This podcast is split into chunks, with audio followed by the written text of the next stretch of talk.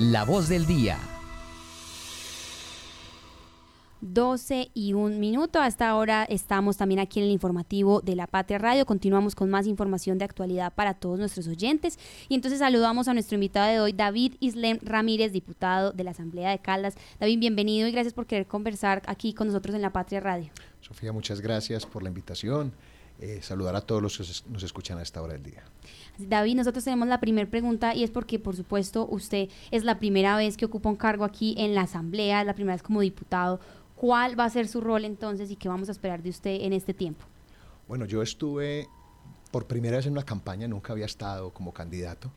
Eh, después de un año de recorrer este departamento, nosotros venimos contándole a la gente que lo que queremos hacer es llevar las prioridades de la gente para que estén en la agenda del gobierno departamental.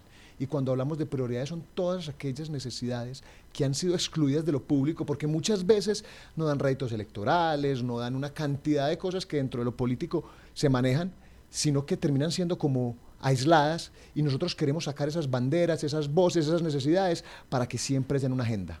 La primera es que vamos a estar en la asamblea y esperamos hacer un muy buen ejercicio.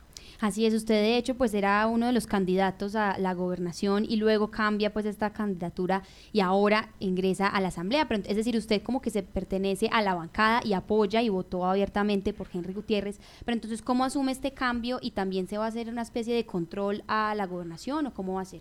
Claro, nosotros cuando arrancamos una precandidatura a la gobernación entendimos eh, muchas necesidades del departamento y entendimos muchas banderas y muchas cosas que hacen falta y en este trasegar nos dimos cuenta que teníamos que ayudar a sumar a que esas banderas quedaran incluidas dentro de un plan de gobierno, no simplemente quedaran de manera aislada. Y por eso encontramos que el gobierno de Henry Gutiérrez tomó esas banderas, las sumó como propias y por eso hicimos el ejercicio de acompañarlo y hemos estado ahí al frente del cañón acompañando esas ideas de Henry Gutiérrez, que las vamos a apoyar cuando sean buenas y cuando no estemos de acuerdo también lo vamos a decir. Nosotros tenemos una curul independiente, una curul que es de la gente, que se consiguió con voto popular y que seguramente vamos a trabajar para consolidar esas buenas ideas en el departamento hemos tenido la mejor de las relaciones con el doctor Henry Gutiérrez, hemos venido avanzando en muchas conversaciones para que el progreso en el departamento llegue, pero que también en algún momento, si tendremos que decir lo que no estamos de acuerdo, también lo vamos a decir. Así es, David, de pronto usted nos puede comentar, ya hablaba como de varias propuestas que tienen entonces, porque va a trabajar muchísimo según lo que nos cuenta por el departamento. ¿Hay algo, hay, hay un proyecto bandera que usted tenga, hay algo importante específico en algún municipio? Acá no solamente nos escuchan en Manizales, sino todo Caldas, entonces de pronto ampliarnos un poco más en qué va a ser. Bueno, yo vengo de la Secretaría de Desarrollo Social, yo fui secretario de Desarrollo Social dos años y medio que me enamoré de ese proceso. Entonces entendimos muchas veces que el trabajo social es como agua entre las manos, se va y se cae. Entonces lo que nosotros tenemos que responderle al departamento es que esa misma gestión que iniciamos en la Secretaría de Desarrollo Social de la Alcaldía de Manizales la vamos a continuar en la Gobernación de Caldas, porque el trabajo social lo tienen que normatizar mucho. O sea, el gobierno, eh, el Senado tiene que normatizar que las entidades departamentales y las territoriales pues hagan inversión en lo social. Nosotros queremos que esas necesidades sigan siendo prioridades. Para nosotros ese va a ser el trabajo fundamental. Todo lo que tiene que ver con el, el acompañamiento a campesinos, adultos mayores, madres, primera infancia. Pero también vamos a trabajar mucho por lo que tiene que ver con la protección del medio ambiente, por la protección del agua, los páramos, la educación y esas, y esas banderas verdes que nos hemos venido trabajando y que hemos venido construyendo, entendiendo que son para desarrollar este departamento a futuro de manera sostenible y vamos a hacer la voz de esas banderas en la Asamblea Departamental de Caldas. David, antes de irnos también con las preguntas que tienen nuestros editores, pues una de nuestras editoras es de, la web como tal, era Margaret Sánchez, y también nos hacía caer en cuenta pues que como tal su papá de pronto le ha dado algún consejo ya que también fue diputado y este aprendizaje también además de los otros cargos que usted ha ocupado pues le han servido para antes asumir por primera vez este, este reto de, ser y pertenecer a la asamblea? Bueno, mi padre fue concejal en Pensilvania, pero él desde lo público siempre me ha acompañado, fue secretario de planeación departamental, estuvo varias veces encargado de la gobernación de Caldas y trabajó mucho por el oriente. Yo creo que mi padre ha sido un líder forjador de carácter y de emociones. Mi padre no se mete mucho en las decisiones políticas, no se mete mucho en las decisiones administrativas. Yo creo que mi padre ha sido una guía más desde el forjarme de manera personal y con carácter para que siempre tome las decisiones que más le sirven a la gente. Yo esta semana estuve en Pensilvania, cumplió 158 años eh, y quise hacerle un homenaje muy lindo a mi papá, porque yo nunca había ido como diputado, yo siempre fui como el hijo de un hombre que trabajó por ese pueblo y mi papá nos llevaba durante décadas, todos los años y, nos llevaba a Pensilvania de vacaciones. Y mucha de la familia de nosotros ya no vivía en Pensilvania, pero yo no, quería, yo no sabía qué era porque mi papá nos llevaba tanto. Y resulta que fue que ese hombre, durante todos esos años, nos quería mostrar las raíces que teníamos, que éramos de raíces campesinas, que éramos de raíces arrieras. Allá fue donde nació la familia, allá fue donde nació nuestro carácter, nuestro tesón.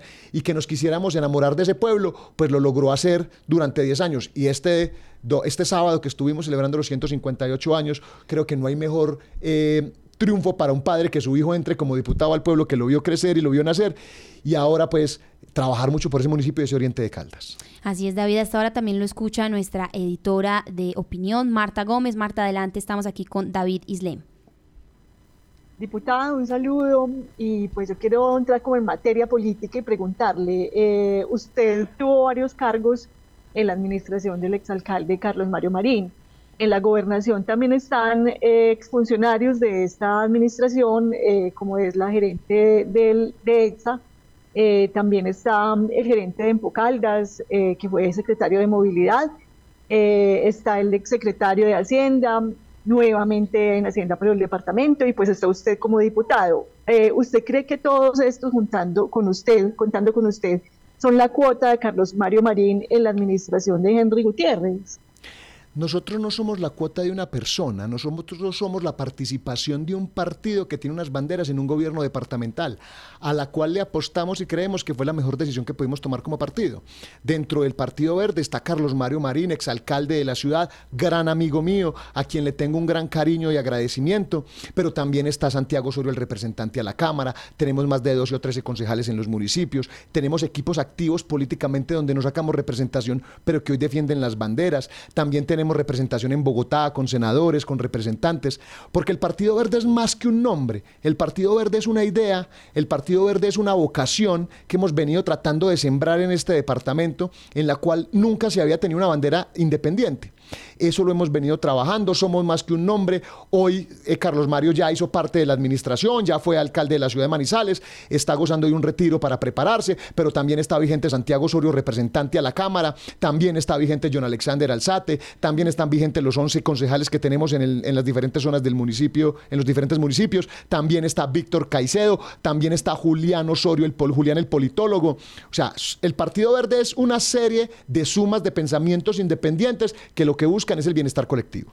David, en este, en este caso, usted hablaba como de la cercanía que tiene, pues obviamente con Carlos Mario Marín, que ya no es alcalde y demás, Santiago Osorio y estas personas. Y es ahí es una pregunta muy clave que la gente también está esperando que se conteste y es porque pues indudablemente ya pasamos por la administración de Carlos Mario Marín, ya se acabó y independiente de las opiniones que hayan, pues hubo obras que no se hicieron, hubo cosas que se denunciaron y hay problemas en en la hubo problemas con esta administración de pronto también la cercanía que usted tiene que entonces ahora con la gobernación, ¿cómo va a hacer para equilibrar esto en caso de que haya que denunciar lo que haya que denunciar? Pues porque usted está en la asamblea. Y entonces, ¿cómo hacer un equilibrio? Porque la gente también está esperando que si de pronto Henry Gutiérrez empieza también, ojalá que no, porque nos iría perfecto que se hace una buena administración al departamento, pero si existen problemas también como los que existieron con Carlos Mario, ¿cómo va a ser su rol ahí en la asamblea? Bueno, esta curul se le debe al departamento de Caldas, se le debe a Manizales y a la gente. Nosotros no podemos seguir con dogmatismos o, ser sectarios en decir que vamos a única y exclusivamente defender de manera eh, efervescente aquellas actuaciones que en algún momento se consideren bien o mal. Nosotros no somos una IA, yo no soy una IA ni un ente de control, pero también debemos entender que la administración de Carlos Mario Marín, que tuvo unos problemas en las obras, también tuvo unos aciertos en la materia social. Nosotros fuimos la primera ciudad en ser amigable con el adulto mayor, la primera vez que está Manizales, la segunda en Colombia y una de las primeras en Latinoamérica. Nosotros logramos impulsar el pacto por los jóvenes, logramos ser la segunda ciudad con mayor índice de progreso social en los últimos cuatro años en el país. Nosotros fuimos premiados por Colombia Joven por, la, por los impactos en materia social que tuvo el municipio de Manizales, logramos pasar de ser la ciudad número 19 en desempleo juvenil a ser la segunda, logramos acabar con una cantidad de cifras de pobreza multidimensional que se tenían en el año 2019 y que en el año 2024 se entrega una ciudad completamente diferente. Porque a la vez de que hablemos de todas las, todas las falencias que se pueden considerar, también debemos hablar de las fortalezas. Y muchas de esas fortalezas las trabajamos en equipo, con una cantidad de personas. Y nosotros vamos a hacer de que esas mismas banderas que ya logramos construirlas en Manizales, las externalicemos también en los, en los municipios Nosotros hoy vemos que el, el 95%, el 90% de los municipios se encuentran en un gran eh, déficit fiscal, al riesgo casi de, la, de perder la calificación, muchos también entendemos que no tienen la capacidad de poder hacer inversión en lo social. Nosotros ya trabajamos sobre esa línea, ya sabemos cuáles son las inversiones acertadas, que cambian las cifras y que dan resultados. Entonces, en el momento que las cosas se tengan que decir, que no estemos de acuerdo, no importa. Esta curula es de la gente y muchas veces no nos debemos a dogmatismos políticos, sino al bienestar de las personas. Cuando tengamos que salir a defender las buenas ideas, las defenderemos. Cuando tendremos que salir a, a, a, a hacerme a culpa de las que no fueron tan buenas, pues también lo haremos, porque nosotros somos un ejercicio político coherente.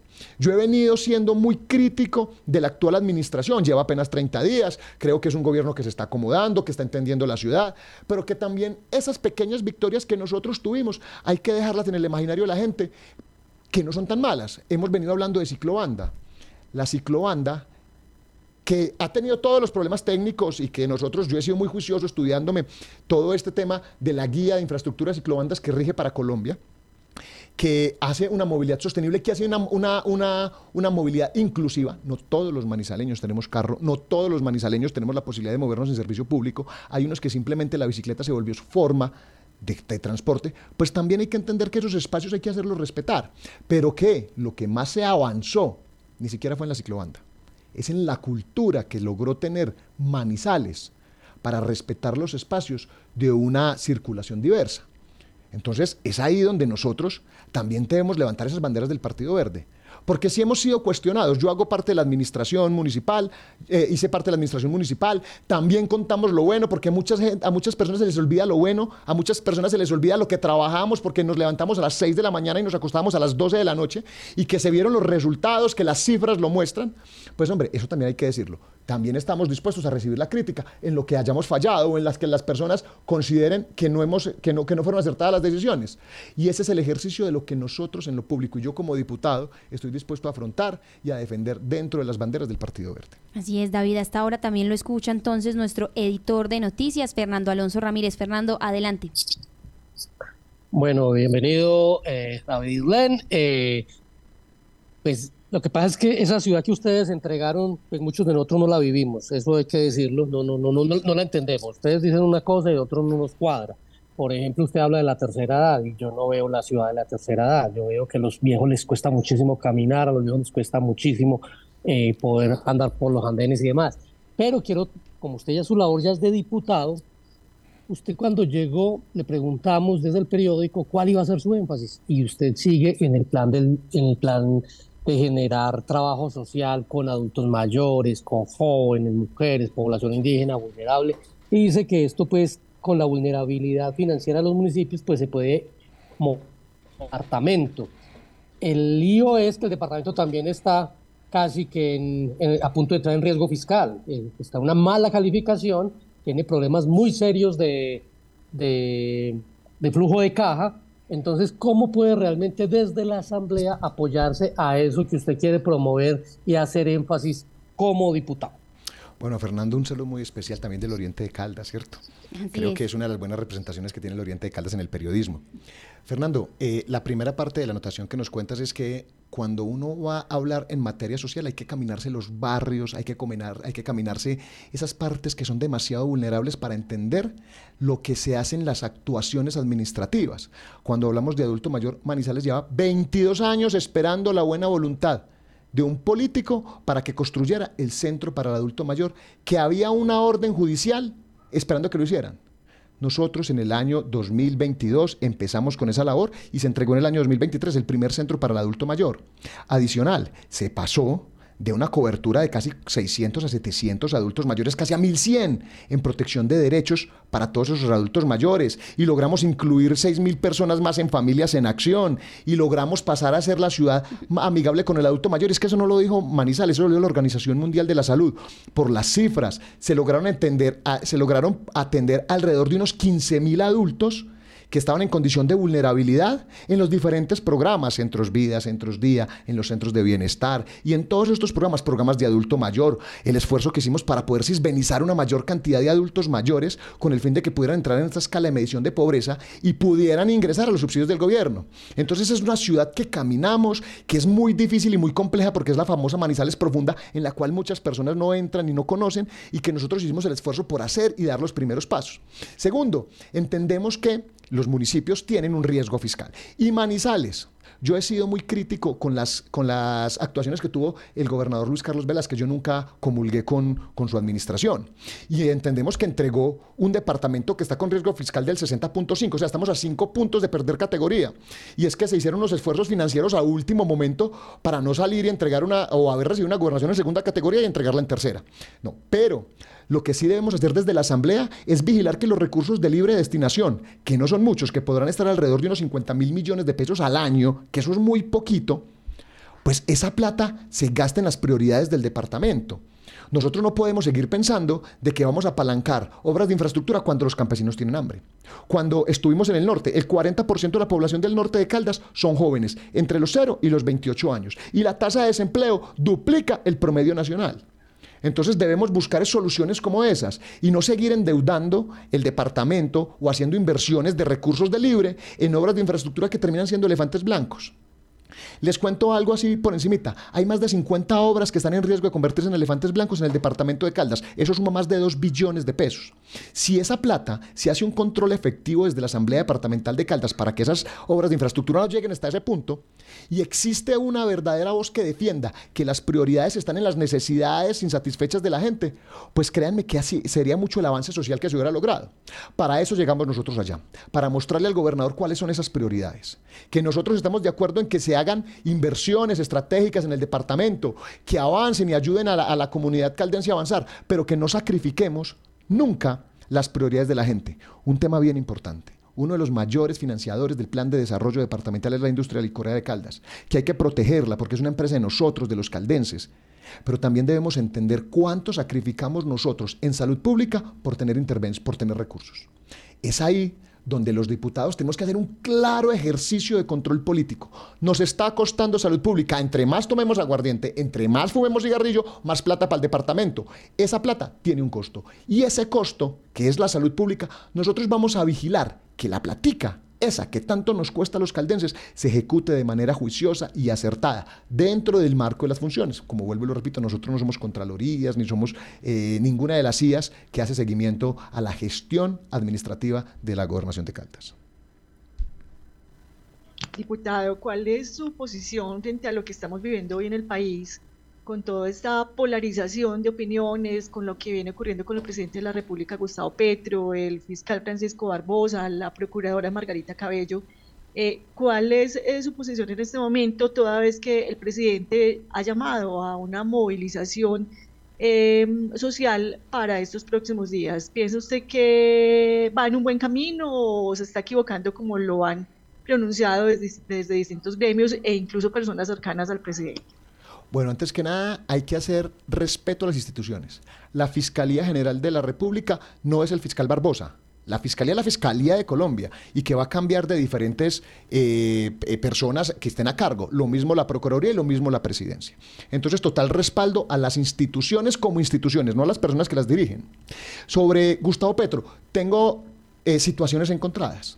Creo que Gustavo Petro ha tenido una política social inclusiva, con estudios profundos tratando de hacer unas reformas, pero hay temas en los que no ha avanzado y ha caído en los mismos problemas políticos que se generan a través de las administraciones, cuotas burocráticas, participación política, y que ha frenado mucho su desarrollo en el plan que, se viene trazando como plan de desarrollo nacional. Nosotros siempre defenderemos las buenas posturas que se hagan para las personas más vulnerables. Creo que la salud hoy en este país se viene estableciendo como un negocio para nosotros aquí en la ciudad de Manizales y que residimos acá en Manizales, yo vivo en Villa María, pero el acceso a la salud es un, es un acceso que es, aparte de ser, digámoslo, complejo y ser eh, de mediana calidad, pues es más fácil de lo que puede estar pensando una persona en Arboleda Caldas. Nosotros estuvimos en el oriente, en Bolivia.